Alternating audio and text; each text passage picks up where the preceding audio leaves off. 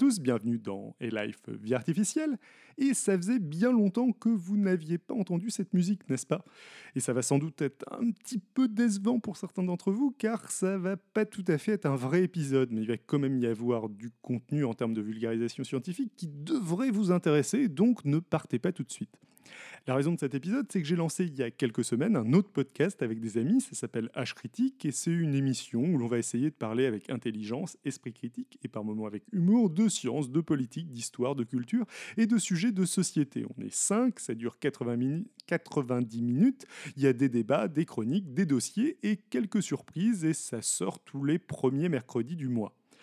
Les quatre autres intervenants sont Adrien, qui est régulièrement intervenu dans mon autre podcast 12 minutes 2, Alex, qui était intervenu dans les tout premiers épisodes de Vie artificielle et que vous pouvez retrouver dans Club JDR, le podcast de jeux de rôle de Jean-Michel Abrassard, podcast auquel je participe aussi, euh, Maude, qui a fait les voix de Johnson dans les dernières vidéos de ma chaîne YouTube Xilcast, et Jean, qui présente l'émission et qu'a priori vous n'avez encore jamais entendu le premier épisode est sorti et vous pourrez y retrouver, après une chronique mystérieuse et humoristique de mode, un débat sur l'expatriation, un sujet sur la souffrance animale et une grosse chronique sur l'intelligence artificielle. Et l'intelligence artificielle, je me suis dit que ça avait des chances de vous intéresser, vous autres abonnés de Vie artificielle qui ne recevez pas souvent de mes nouvelles. Du coup, pour vous donner un aperçu d'âge critique, voici la chronique d'Alex sur les algorithmes et l'intelligence artificielle du premier épisode. Et du coup, on va enchaîner sur la chronique science d'Alex qui va nous parler d'informatique, mais je ne suis même pas sûr. Si, si, d'algorithme d'intelligence artificielle, tout à fait.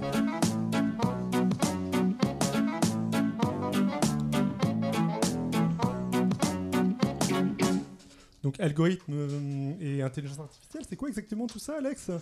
Oui, donc tout à fait. Donc ce sont deux mots que, dont je vais vous parler, donc algorithme et intelligence artificielle, encore une fois.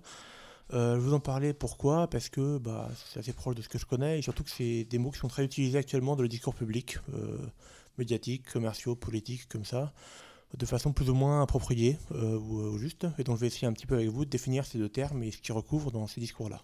Du coup, c'est quoi un algorithme, Alex? Alors, qu'est-ce que c'est qu'un algorithme? C'est une question qui est délicate déjà, qui est sujette à débat. Il n'y a pas une définition bête, méchante, rigoureuse qu'on peut donner.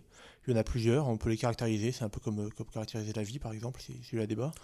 Euh, la définition de Wikipédia, qui n'est pas plus mauvaise qu'une autre, va dire que c'est une suite finie et non ambiguë d'opérations ou d'instructions qui permettent de résoudre un problème ou d'obtenir un résultat. Ça veut dire quoi ça? Bah dans, la pratique, une analogie qui est souvent faite, c'est les recettes de cuisine. Ah oui. Une recette de cuisine, c'est quoi? Vous avez un ensemble d'ingrédients, euh, vous avez des instructions, une suite d'instructions précises sur comment les préparer, les mélanger, etc. Et tout. Vous les suivez, ah, par contre, euh, moi, parfois, quand je suis une recette de cuisine, j'ai pas du tout le résultat qui m'a été vendu. Mais c'est peut-être loué à mon incompétence. Il y a l'implémentation de la recette, parce qu'effectivement, justement, en principe, si on suit les instructions. C'est aussi le problème d'un certain nombre d'informaticiens, je crois. effectivement, oui, c'est ça. ça L'analogie tient jusque-là, parce qu'effectivement, enfin, en principe, on a un résultat obtenu. Mais effectivement, comme fait remarquer Jean et David, euh, le, le, enfin, le résultat ne dépend pas uniquement de la, de la recette euh, la recette, c'est une construction qui est un peu théorique, c'est euh, un bouquin. De la pratique, quand vous faites la cuisine, ça va dépendre aussi de votre façon de faire la cuisine à vous, des ustensiles que vous avez, de la marque d'ingrédients que vous achetez, etc. Et donc, deux personnes vont faire la cuisine, enfin, vont faire le, gâteau, vont faire le même gâteau, mais de façon un peu différente. ça, c'est un peu pareil que, euh, pour sortir de la logique culinaire pour le coup, la différence entre un algorithme et un programme. Un programme, c'est la façon dont l'ordinateur, et un système informatique plus largement, va finalement réaliser l'algorithme et euh, réaliser le résultat avec les moyens qu'il a à ses dispositions. Qui pour lui ne sont pas des ustensiles de cuisine, mais des, un environnement logiciel matériel. Il ne fallait pas entrer dans les détails. Mais voilà.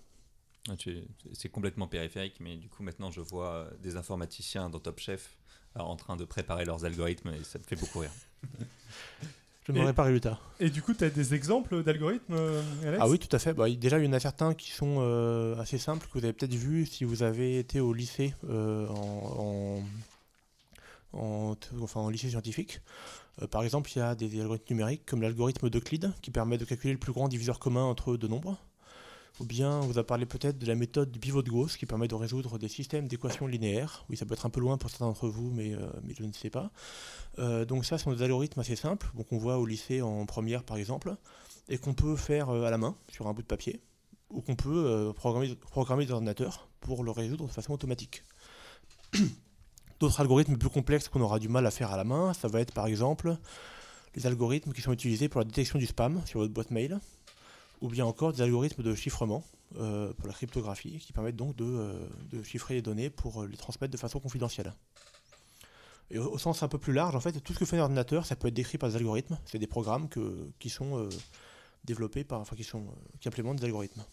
Et donc, ça décrivent comment le système doit traiter l'information, interagir avec le monde extérieur, et, que, et donc tout ça, c'est réalisé par des programmes. Donc, finalement, quand on parle d'intelligence artificielle, et donc d'ordinateur ou de robots, les robots, c'est contrôlé par un ordinateur également, qui sont dotés d'intelligence artificielle, ce dont on va parler, c'est des systèmes qui exécutent des programmes d'intelligence artificielle, donc qui réalisent eux-mêmes des algorithmes d'intelligence artificielle. Et qu'est-ce qu'on va appeler euh, ça? C'est des programmes, des algorithmes donc qui vont produire ou reproduire ou imiter, selon les définitions qu'on a, un comportement qu'on peut qualifier d'intelligent. Et intelligent, c'est. C'est quoi intelligent Bonne question. Hein. Voilà. euh, Donc finalement, ouais. pour définir l'intelligence artificielle, il faudrait faire quoi? Il faudrait définir l'intelligence. Euh, Qu'est-ce qu'on entend par l'intelligence? Bon, ça c'est un sujet euh, philosophie de l'esprit, psychologie, on peut en parler pendant 3 heures. Ah, plus. Voire dix plus, mille ans, voire pense. 10 000 ans, voire c'est ça. On va faire des tests sur le sujet. Plutôt que de C'est le m'engager, premier podcast de 10 000 ans, c'est- c'est tout. on va éviter de s'engager sur ce sujet-là et je vais plutôt proposer d'observer quels sont les usages actuels en fait de l'expression intelligence artificielle en dehors de la fiction. Je ne veux pas parler de Terminator ou Skynet euh, là, euh, qu'on utilise actuellement dans le discours public pour en dessiner un peu les contours. Alors, justement, c'est quoi les exemples typiques euh, d'intelligence artificielle, Alex? Bah, ceux qui me viendraient à l'esprit, ça serait par exemple tout ce qui est les agents conversationnels, ce qu'on appelle des chatbots en anglais. Par exemple, si vous avez un iPhone, vous avez peut-être Siri. Si Ah vous oui, avez un appareil euh. Google, il y a l'assistant Google. Chez Microsoft, il y a Cortana, il y a tout ça. Donc c'est quoi? C'est des programmes qui permettent de simuler euh, en fait une, une personne un petit peu capable de comprendre euh, et d'utiliser le langage, avec qui vous pouvez avoir une conversation ou en tout cas échanger des, des questions et des réponses d'une façon plus ou moins élaborée. Donc ça, c'est relativement, enfin ça fait directement écho en fait à ce qu'on appelle le test de Turing, euh, qui est un test d'intelligence artificielle très très célèbre, proposé en 1950 par l'informaticien et mathématicien britannique Alan Turing, et qui donc en fait euh, est censé évaluer la capacité l'intelligence d'un programme euh, sur, sa capacité à simuler une conversation humaine, à imiter l'humain. Euh, ce qu'on va aussi considérer comme étant de l'intelligence artificielle, par exemple, ça va être des robots autonomes. Par exemple, les dernières générations d'aspirateurs Roomba, ils sont capables d'aspirer tout seul chez vous, de faire une carte de votre appartement, de savoir où est-ce qu'ils ont nettoyé quand, euh, d'y aller, et se recharger tout seul après quand ils n'ont plus de batterie. Ah oui. Oui. Euh, finalement, et l'expression intelligence artificielle, c'est maintenant de plus en plus utilisé aussi pour des systèmes d'apprentissage automatique qui vont être capables d'apprendre à faire une tâche potentiellement assez complexe et assez euh, cognitive, euh, parfois assez impressionnante, en apprenant sur une base d'exemples qui est généralement très grande. Là-dessus, par exemple, bon, excusez-moi, j'ai un petit peu, j'ai un petit peu enroué. Pas de souci. Une tâche classique, c'est euh, reconnaître quelque chose, par exemple des chats, disons, dans des vidéos YouTube. Ah. Euh, Euh, Est-ce qu'il y a vraiment besoin d'ordinateur pour ça? Bah, c'est une bonne question, mais on verra, on verra après. Mais pour faire ça à un ordinateur, c'est pas complètement trivial, justement. Ou autre chose, il y a également tout ce qui est description automatique. Par exemple, vous avez une, ph- une photo et euh, faire générer un ordinateur une description automatique, texte, d'une photo. Ce qui peut être utile, par exemple, pour rendre le web Pour plus accessible l'accessibilité, pour les, euh, les aux aveugles et malvoyants. Et les, les vidéos de chats, c'est très important. Sinon, si jamais l'algorithme n'est pas capable de détecter les chats, comment est-ce que tu veux qu'il recommande des vidéos pertinentes à Adrien? Tout à fait. Ma- vie C'est absolument- vraiment plus inconfortable. Capital. Donc, si on prend l'exemple de trucs qui sont pas trop considérés comme de l'IA, justement, bah, ce serait de l'IA, intelligence artificielle, tout, tout le reste. Euh, par exemple, les algorithmes euh, simples dont j'ai parlé euh, plus tôt, euh, le, le pivot de Gauss ou le plus grand diviseur commun, des choses comme ça, ou même la cryptographie finalement, qui est pourtant un truc de maths assez compliqué, on ne va pas considérer que c'est de l'intelligence artificielle. Euh, c'est aussi pour prendre une tâche un peu plus proche de nous. Euh, si vous avez votre GPS de voiture, vous entrez une destination et que vous faites naviguer, la plupart des gens vont faire ça, euh, ils vont pas considérer qu'ils Ah bon un système d'intelligence artificielle. Mais euh, et du coup, c'est pas de l'intelligence artificielle ou? Bah, pour la plupart des gens, je pense qu'ils vont dire qu'ils vont pas considérer ça comme un système d'intelligence artificielle. Ils vont pas considérer que leur voiture a une intelligence artificielle Oui. euh, parce que euh, ils ont un GPS capable de calculer un itinéraire. Alors que leur robot Roomba qui se débrouille tout seul, ils vont considérer que oui. D'accord. Ok. J'essaie de, juger, de cadrer Ah oui, l'usage oui, des gens. oui, Justement, c'est un peu paradoxal ce qu'on disait tout à l'heure, par rapport à ce que tu disais tout à l'heure, parce que euh, finalement, euh, on voit que ces usages du mot intelligence, intelligence c'est un petit peu opposé à nos préconceptions sur l'intelligence humaine. Euh, on a parlé de tenir une conversation ou de euh, passer l'aspirateur comme ça. Bon, N'importe quel abruti est capable de tenir une conversation crédible avec quelqu'un ou de passer l'aspirateur chez lui. Ou bien de je, je reconnaître. connais beaucoup de gens qui sont incapables de passer l'aspirateur chez eux. Ah, C'est pas faux, mais c'est vraiment pas une question de, de- de moyens, c'est une question de, de, de volonté. oui, oui. Euh, pareil, pour reconnaître un chat ou pour décrire une photo, euh, c'est à la portée de n'importe qui.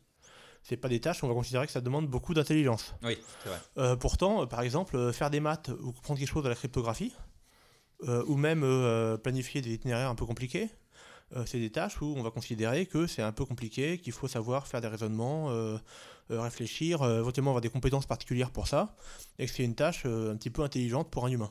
Et du coup, d'où vient cette contradiction? Bah, en fait, c'est ça, ce que je veux un petit peu euh, mettre le doigt, c'est qu'on dirait que l'expression intelligence artificielle actuellement, c'est surtout utilisé pour décrire des systèmes pour lesquels, en ce moment, nous, on s'attend à ce que l'homme soit meilleur. Je parlais de tout ce qui était mathématique. Les ordinateurs, ça a toujours été des grosses machines à calculer. Euh, ça fait 60 ans que ça dure, euh, au moins. Euh, à l'époque d'Alan Turing et de nos grands-parents, euh, probablement que c'était semblait merveilleux de pouvoir réaliser cette opération mathématique très rapidement. Enfin, je, enfin, mes grands-parents m'en ont parlé à une époque, ils trouvaient ça fantastique. Mais maintenant, ça ne surprend plus personne. Pareil pour les GPS et les itinéraires, ça fait un petit bout de temps que ça existe maintenant. Les gens utilisent ça sans même y, sans même y penser. Alors que sans doute qu'il y a 50 ans, ça aurait été considéré comme des systèmes d'intelligence artificielle euh, très élaborés. Hmm.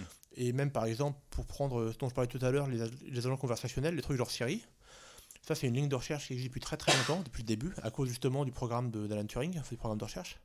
Euh, mais les premiers programmes de ce genre-là, euh, par exemple, il y a un truc qu'on peut trouver en ligne euh, qui s'appelle ELISA, E-L-I-Z-A, si vous le regardez, qui simule un psychothérapeute.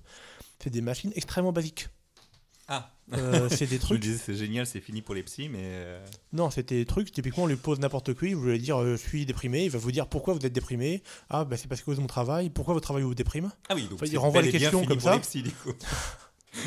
On peut voir ça comme ça. C'est c'est une vision qui peut être alliée du travail de certains psychothérapeutes, mais pas tous, heureusement. Et donc voilà, donc ces trucs-là, à l'époque-là, ça trompait des gens. Parce que, encore une fois, pour les gens, à l'époque, un ordinateur qui tient une conversation, c'était quelque chose de fantastique. C'était de la SF, c'était Ouais. 2001 de l'espace. Alors que maintenant, on met quelqu'un devant ce programme-là, il va vous dire Ah, mais il est tout nul, ton programme d'intelligence artificielle, attends, euh, il fait que de répéter les mêmes questions, c'est euh, c'est- c'est tout pourri. Euh, donc voilà, on voit finalement que c'est une notion qui est assez mouvante. Quelque chose qui est intéressant aussi, c'est que c'est assez différent en fait de l'intelligence artificielle telle qu'elle est traitée par les spécialistes du domaine. Ouais. Comme je disais, il n'y a pas de façon de définir facilement ce que c'est. Mais on va utiliser des notions qui sont plus précises. On va essayer de parler de comportement adaptatif, de généralisation, d'émergence, euh, d'apprentissage, de choses comme ça, pour cadrer les travaux. Et ça cause une certaine déconnexion en fait entre la vision euh, populaire, je dirais, de, l'intelligence artificielle et les travaux de recherche. Euh, on peut faire un, un robot qui est très joli, très élaboré, etc., euh, qui simule à peu près une conversation, mais qui fait que, re- que répondre Ouais. en répétant par cœur des phrases apprises tout seul. Ça, ça n'a pas beaucoup d'intérêt au niveau scientifique. Euh, et si on prend par exemple un robot qui va simuler très très bien le comportement d'un insecte, euh, ça c'est très intéressant en termes d'intelligence artificielle, mais euh, ça l'est moins pour le grand public qui va voir un pseudo cafard euh, faire trois, trois pas et bouger et des gens s'extasier autour. Et ça, ça peut être instrumentalisé un petit peu ce décalage parce qu'on peut rendre plus impressionnant certains systèmes. Notamment, il y a quelques mois, il y avait eu quelque chose qui été programmé comme un robot, enfin présenté comme un robot, qui s'appelait Sophia, qui était en fait une sorte d'opération de communication du gouvernement saoudien et d'une bande de- d'ingénieurs euh, peu scrupuleux euh, qui ont dit voilà, on a un robot conscient, on va lui donner la citoyenneté saoudienne. Et ils vont faire des interviews et le robot dit que euh, il garde les humains en vie parce que il, je sais plus parce qu'il est gentil ou un truc comme ça. Ouais. Enfin, en gros, il y a toute une mise en scène qui a été faite autour de ce système-là qui n'a aucun intérêt scientifique, qui fait que répéter des, des phrases apprises par cœur. C'est juste un Siri un peu élaboré, branché à un joli corps robotique. Et euh, les gens se sont dit, oh là là, on a un robot intelligent, c'est fantastique et tout. Parce que c'est facile finalement de jouer sur les attentes des gens. Si on voit un truc qui sort un petit peu du, du réel, c'est facile de faire l'équivalent de l'illusion- de, de l'illusionnisme en fait, de- avec de l'IA. Et donc voilà. Bon, pour conclure, donc, euh, ce qu'on appelle l'intelligence artificielle, j'ai l'impression que c'est euh, principalement des systèmes informatiques pour lesquels on s'attendrait donc que l'homme soit plus efficace que la machine. Donc c'est une dimension qui est très mouvante. Ça évolue avec les progrès techniques. Et ça évolue donc également avec nos attentes à nous. Et qu'est-ce qu'on considère que les machines doivent faire? D'ailleurs, il y a certains domaines où on a des attentes par rapport aux machines qui sont complètement surhumaines et euh, beaucoup plus élevées que les humains. Euh, donc ces progrès, ça bah, récemment, ça s'est un peu accéléré. Il y a eu des développements techniques, il y a eu des choses comme ça. Ça a des conséquences économiques qui sont importantes, dont on pourra débattre par le futur si vous voulez. mhm. notre épisode. Et ça a fait aussi une sorte d'emballement médiatique. Euh, mais fondamentalement, je veux dire, ça fait déjà des décennies, si on prend ce genre de définition, que l'intelligence artificielle, au sens très large, est dans nos vies. Hmm. Euh, ça continue, euh, et tous les changements qu'on vit, ça s'inscrit, je dirais, cette continuité-là. Bah, merci beaucoup. Bah, merci, c'était très cool. Très intéressant. Je vous en prie. Ben voilà, j'espère que ça vous a plu. Si c'est le cas, allez vous abonner à H Critique, car les prochains épisodes n'auront pas d'extrait ici sur le flux de vie artificielle. vous devriez pouvoir trouver H Critique en cherchant bah, H critique sur votre lecteur de podcast. Euh, si vous ne le trouvez pas sur votre lecteur de podcast, n'hésitez pas à me le signaler d'ailleurs, histoire que je fasse euh, le nécessaire pour euh, qu'il soit référencé à cet endroit ou si j'y arrive. Euh, sinon, toutes les infos sont sur le site web hcritique.fr. Euh, tapez directement l'adresse par contre, parce que pour le moment, on est super, super mal référencé sur Google. Euh, et sinon, vous pouvez aussi nous retrouver sur Twitter, at hcritique, ou sur Facebook, pareil, hcritique. Euh, sinon, euh, au niveau de vie artificielle, j'ai rien de prévu dans l'immédiat, mais si je vous promets rien niveau fréquence, euh, ça ne veut pas dire que j'arrête le podcast. Je devrais continuer à publier des épisodes de manière très très très irrégulière, comme d'hab quoi. Il y a des chances que le prochain sorte vers janvier, sans certitude. Enfin, euh, toujours au niveau news, si c'est aussi le calme plat en ce moment sur ma chaîne YouTube Guildcast, ça avance beaucoup en coulisses. J'ai cinq épisodes décrits qui devraient sortir à partir de janvier. Chaîne YouTube, euh, pour rappel, où vous pouvez retrouver un épisode sur la vie artificielle que j'ai fait avec Simon. Euh, voilà très cool si vous ne l'avez pas encore vu. Euh, bon, bah voilà, euh, j'espère que vous serez nombreux à écouter H Critique et à lui laisser 5 étoiles sur iTunes, histoire d'aider au référencement. Voilà, sur ce, je vous laisse. Ciao à tous! I'll be back.